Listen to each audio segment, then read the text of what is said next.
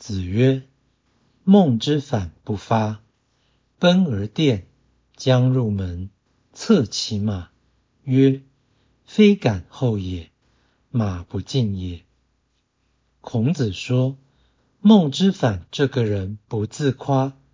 有一回战败撤退时，他殿后防御敌方，即将进入城门之际，用力鞭策他的坐骑，说。”我不是真的敢当后卫，实在是马跑不快啊。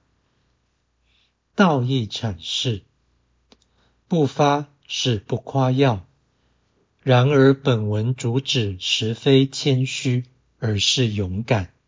可见不发是孔子叙述此事的妙语，用以暗示勇者不夸勇。奔而殿。是奔跑时殿后，此等情况在战事中表示勇敢而负责。本文是圣人说故事，既幽默且庄严，美善兼具。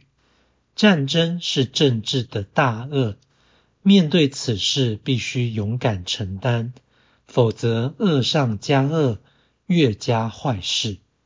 在此故事中。毫无血腥味，却有人情味。孟之反的精神是承受共同原罪而减少他人的罪恶感，可谓勇者爱人。孔子叙述此事，表面上云淡风轻，思想上风起云涌，这正是仁者无敌的气象。